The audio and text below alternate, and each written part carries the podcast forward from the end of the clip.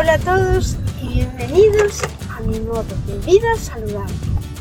Mi nombre es Margot Tomé y pretendo con este podcast ayudaros a que sigáis una vida sana sin perder mucho tiempo y sin complicaros demasiado la vida.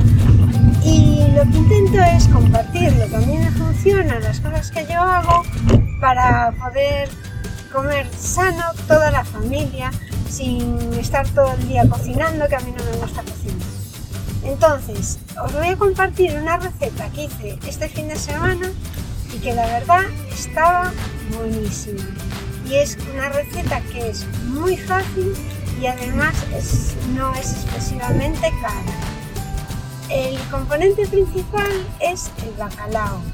Vale, podéis pensar que el bacalao es caro, pero es que dependiendo cómo lo compréis, varía bastante de Lo ideal es comprar lomos de bacalao así que sean un poco gorditos.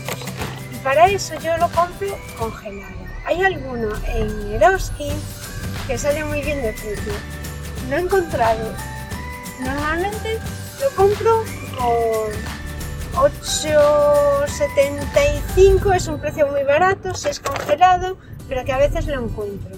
Pero si no, en Gatis también lo podéis encontrar de los trozos que descongelan y que venden en el día. Esos los podéis encontrar por 10 euros el kilo, 11 euros el kilo, aunque algunas veces están más caros. Bueno, hay que elegir el momento para comprar el bacalao y, y después también lo podéis comprar salado y hay que desalarlo. Para mí esta opción ya es mucho más engorrosa y no lo hago nunca así.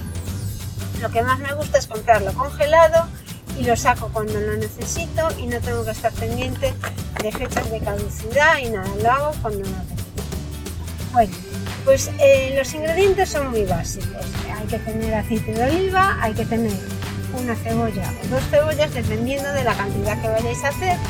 Hay que tener los lomos de bacalao y nada más. Es así de fácil.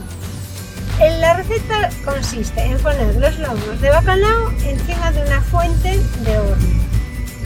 Les pones la cebolla por encima y yo uso un spray para echarles para echar el aceite por encima del bacalao.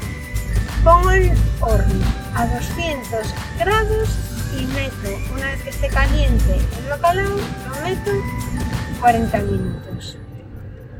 Después, cuando ya está hecho, lo que hago para acompañarlo es ponerle unas aceitunas negras por encima que le da un toque así muy a la portuguesa y en casa además nos gustan mucho las aceitunas negras y de acompañamiento para mis hijos de patatas fritas.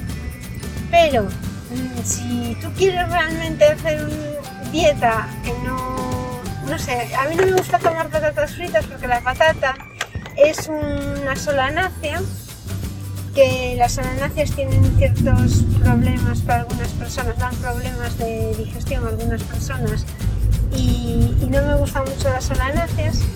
No me gusta tomar patatas tampoco porque son hidratos de carbono simples y nutricionalmente la patata no tiene mucho interés.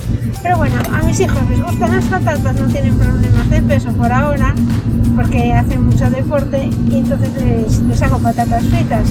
Pero yo, yo no tomado patatas fritas, yo tomo ensalada. Así que me hice una ensalada de espinacas con pepino y, creo que le añadí también api. Le añadí otras aceitunas negras también a la ensalada y eso fue lo que comimos el domingo. De verdad, una comida muy rica y además muy, muy fácil de hacer como podéis comprobar. Gracias.